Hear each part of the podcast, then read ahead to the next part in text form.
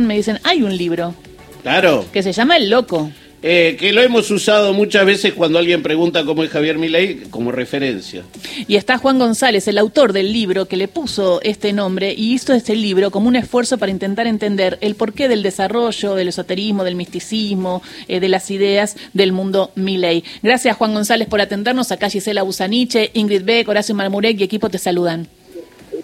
Eh, Gisela, ¿cómo te va? Eh, un saludo ahí eh, para, para todo el equipo. Tengo una, una noticia también impactante, si se quiere, que yo creo que el domingo, creo no va, el domingo Milei en verdad sacó mucho más votos que el 30%.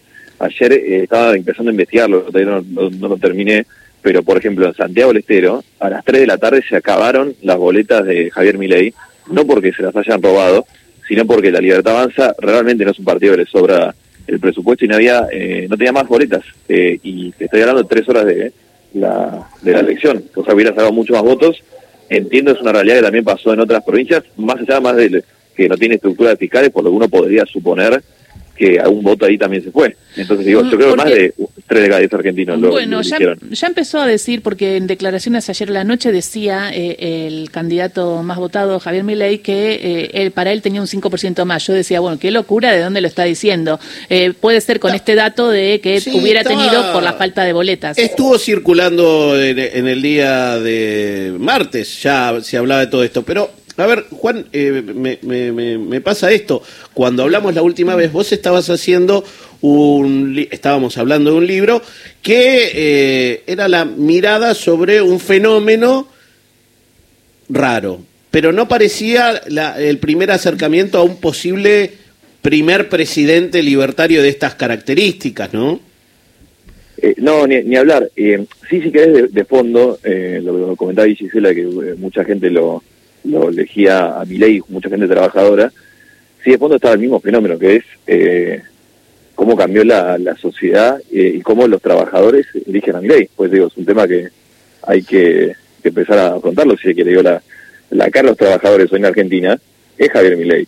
Eh, entonces, yo digo, digo, había cambios más profundos. Yo creo que cosas como la inflación, la inseguridad, digo, problemas de graves de Argentina catalizan y eh, empujan e- esos cambios, pero ya estaban ahí sucediendo. Pero sí, sí, eh, nadie imaginaba el 30, eh, 30%, ni este, y salvo Milei, que tiene esa cosa, y la hermana tiene esa cosa mesiánica de que conversan con Dios y Dios le dijo está elegido, destinado a ser presidente en este año.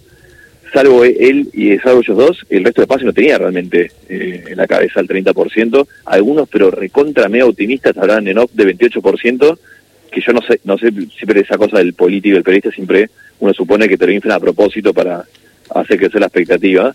Pero bueno, sí, sí, no, no, no fuiste el único que Me no lo esperó. ¿Me contás esto del misticismo, de esto de la, la hermana hablando con Dios? ¿Qué sabemos de la hermana?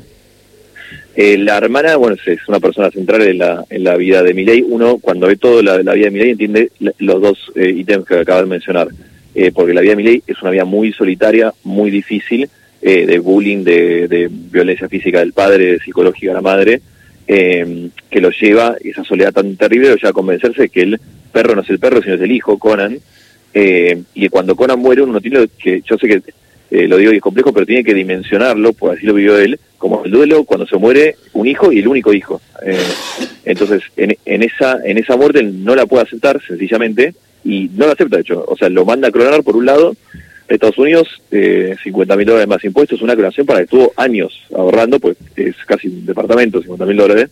Eh, y por otro lado, y acá es donde arranca el misticismo fuertemente, llega a su vida, esto es en el año 17, llega a su vida una persona que le influye, influye mucho, que se llama Celia Melamed, es una comunicadora interespecies, una telépata de animales, que lo convence, que primero que el perro no, no murió, que reencarnó en uno de los clones, y segundo lo convence que se puede dialogar con el más allá. De hecho, entrena a Karina Milei en esta disciplina, hoy Karina Milei ocupa este lugar en la, en la vida de Milei, y ahí ¿Cómo se un llama esta, cómo se llama esto, esto que hacen? Eh, Melamed lo llama comunicación interespecies. Ella dice puede hablar con eh, animales vivos o muertos, con insectos. De hecho, en el libro está en la conversación. Ella dice que tiene un trato con los mosquitos, eh, por lo cual no la pican hace años. Ella, Como Doctor Dolittle. Bueno, literalmente dijo se inspiró en Doctor Dolittle, literal, ¿eh? Sexual. Oh. Eh, ella dice que tiene un trato con los mosquitos, no la pican. Dice que habló con el COVID en el 2020.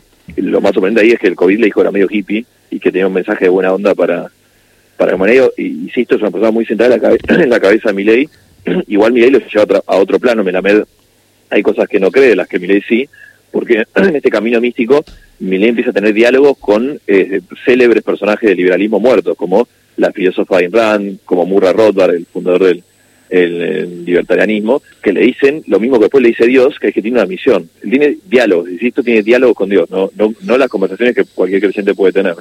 Eh, es Dios que le empuja la política. Dios le dice, está destinado a ser presidente. Yo no estoy pensado eh, en Milei diciendo, ¿vieron? Que, que Dios me dijo que, estaba destinado a ser presidente, pues bueno, eh, salvo Milei, Karina. Lo, dijo así, claro, lo dijo así, ¿no?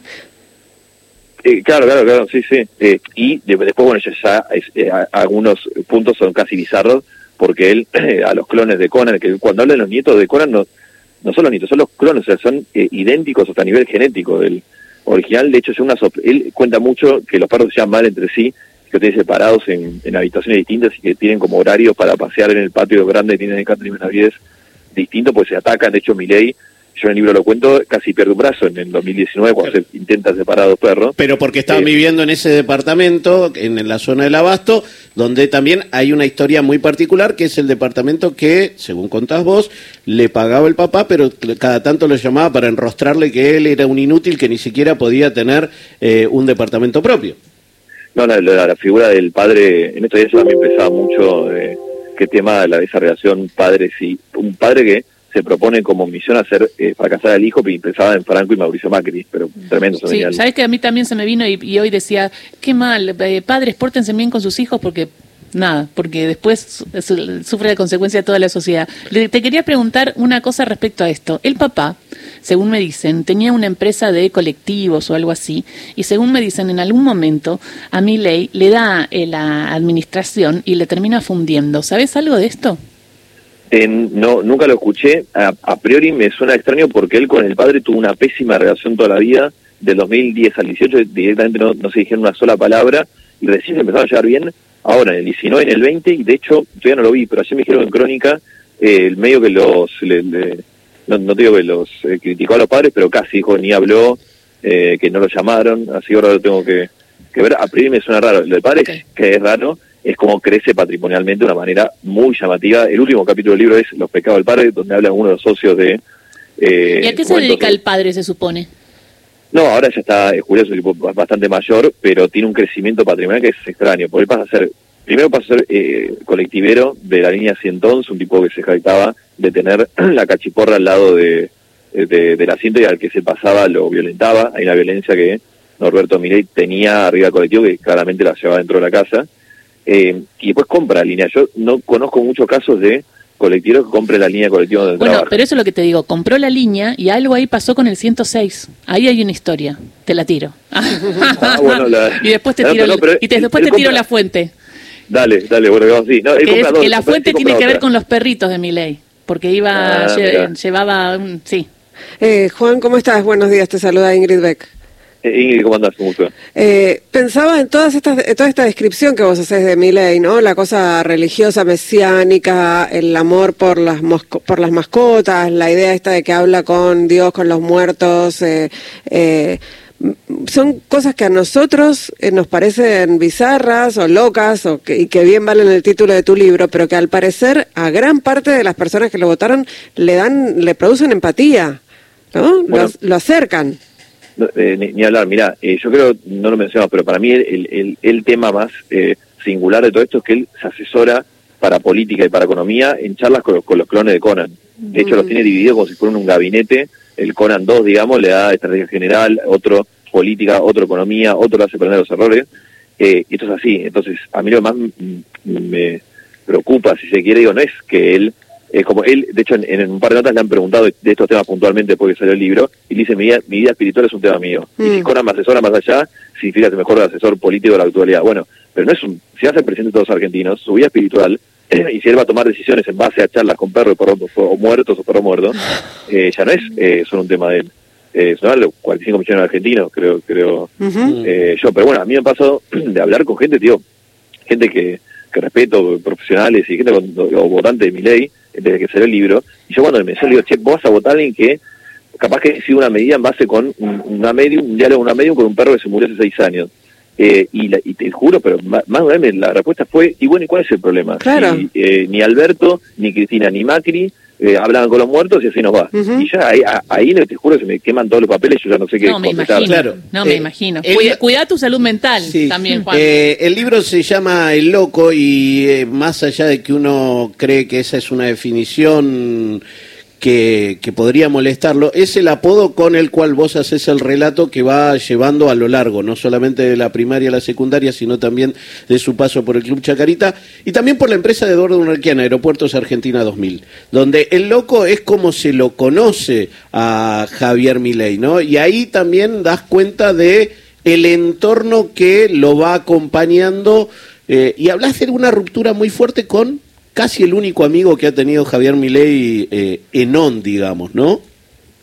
Eh, sí, sí, lo de Giacomini no, es casi, es el único amigo, digo, al menos amigo real. Ayer eh, yo les confieso que hay ciertos aspectos de mi ley que me dan, eh, no sé si ternura, pero cierta empatía, porque me cuesta no ver ahí atrás al niño que el padre lo violentó toda la vida, y lo veía el lunes creo con Fantino, donde él le regala el discurso manuscrito del domingo, del discurso triunfal, y me, pareció un chico, eh, no sé qué, hizo un, sacó una buena nota del colegio se la lleva al padre, eh, y te digo esto porque Milei, por ejemplo, en esa entrevista eh, decía que su amigo, su gran amigo era Fantino y su gran amiga era Mauro Viale, que yo digo, no me quiero poner a especular una relación de amistad, pero son relaciones muy cruzadas por lo laboral, claramente. El único amigo real que tuvo, digo, con el que vivió un año, con el que eh, trabajaban juntos en la consultora, escribía libros la tele juntos, fue Jacob, digo, eh, de la mano de Giacomini conoció cosas tan elementales como salir un jueves a comer con, con amigos. Digo, Fue muy solitaria la, la vida. Además, eh, digo, lo ha contado él en decenas de oportunidades. ¿no? Lo pueden buscar en cualquier declaración de lo solitaria que es la vida de, de Milei. Yo creo, de hecho, que en, en la cabeza de Milei también hay un quiebre cuando en el 2020 se pelea con, con su único amigo. No, no solo en el, en el sentido de la compañía, sino ¿Por qué porque... se pelean? Ah, est- allá- acá ya estoy intrusos. Tengo No, que leer pero- tu, pero es que, tu libro eh, completo. Es que eh, la pelea es central en cómo encara la política después Javier Milei, porque tiene que ver con el momento en el cual Javier Milei termina de consolidarse como político, ¿no? Claro, Giacomini es un... Piensa Giacomini es quien lleva a Milei de un neoliber- neoliberalismo más clásico al libertarianismo. O sea, piensa que lo, lo conoce en el 2004-2005 y ya- eh, Giacomini, lo que quiero decir es que es mu- es mucho más extremo en sus pensamientos que Milei. Entonces, cuando Milei le cuenta, así, así es la pelea, en el 2020 cuento, y además eh, también una cosa me imagino ahí de traición, porque eh, Milei, sin decírselo a su histórico amigo, su íntimo amigo, que venía arreglando con Esper para meterse la política de mano Esper, un día lo, lo convoca, entiendo yo, y le cuenta esto. Eh, es una, está bastante guardada bajo llaves esa pelea, pero eh, estos datos sí los tengo. Y ahí se termina la relación porque Giacomini y Milei se habían dedicado durante años a criticar a Spert en público y no lo criticaban ni el político, lo criticaban diciendo que eh, casi que era un, un mercenario que se metía a la política para eh, vender la idea del liberalismo eh, al mejor postor, si se quiere. De hecho, hoy lo detestan a, a, a, a Spert. Entonces Giacomini, que además lo conocía mucho en mí, que se pasó noches enteras con- junto con Milei criticando a Spert, le dice, o sea, sos un trucho. Eh, o- eh, ese digo, es el análisis que hace. De, eh, de- al, al final comunicados criticando a Spert. Juan- y eso no se lo puede perdonar. Te hago una pregunta. Eh, cuando hiciste el libro, ¿pudiste hablar con Milei? No, no, yo le- se lo propuse, igual sabía que no, no, iba a creer. En el arranque del 22 en Noticias, donde trabajo la revista, publicamos los plagios de, de, de mi de su entonces último libro, ah, último libro, penúltimo Pandenomics, una cosa impresionante, pues roba decenas y decenas. Por, yo- por eso yo le, ya, le, objeto a mi ley su condición de intelectual economista que sabe, porque nadie que sabe de, de cualquier disciplina tiene que andar robando. Eh, que, que además hay una cosa muy impresionante, además que creo que habla de psicología de mi ley, por eso lo descubrimos, le hicimos tapas, armó quilombo, canosa, eh, decía que era una operación, después me sacó hace tres semanas Viviana y decía, no, muy bien con el plagio de Milei. O sea, Claro, pero porque estaba jugando a- con Bullrich. Qué bárbaro, ¿eh? Ahí No, no, le, le- le dije al aire, digo, bueno, Viviana, me alegro que, que haya que cambiado de opinión, porque decías que una operación, una más una acusación dura en el periodismo, así que es una operación textual, dijo, esto es una operación de la mira, bueno, ya pasó. Eh, digo, pero que esto habla un poco de la psicología de Milei, porque después de lo enganchamos, esto fue, no sé, febrero, marzo del 22, uno supondría que Milei, la próxima publicación que haga, va a tener cuidado, pues sabe lo vamos a ir a buscar. Y después saca el camino libertario y, y que es autobiografía y también hace plagios, que yo creo que habla mucho de la cabeza de primero que hace plagios de su autobiografía y segundo, sabiendo que lo vamos a buscar, no importa absolutamente nada. Bueno, Entonces lo cuento porque ahí él rompe relaciones conmigo, con la noticia, con esa cosa bastante llamativa. Y cualquier colega de, del diario Perfil, por ejemplo, que es el mismo grupo Perfil, pero no tiene otro medio, que quiere hablar con Milei no puede porque no, Milei no habla con nadie del grupo Perfil a raíz de esta investigación, lo que Mm, habla la- de cierta poca tolerancia al periodismo. No, por supuesto, ¿no? Y más a las periodistas mujeres, imagínate. La última eh, del libro El Loco es de Editorial Planeta, ¿se, se consigue? Sí, se está por terminar la, la primera edición, ayer el planeta mandó a hacer la segunda. Se- Bien. Felicitaciones por tener esta visión, eh, por haber hecho este libro. Supongo que van a seguir eh, más trabajos tuyos sobre mi ley y en cualquier momento nos volvemos a comunicar. Muchísimas gracias por esta nota con Radio Nacional, Juan. Eh, cuando quieran, un abrazo grande a ustedes. Beso grande. Juan González, periodista de Revista Noticias, autor del libro El Loco de Editorial Planeta, contándonos un poco una esta radiografía de hombre, Javier Milei.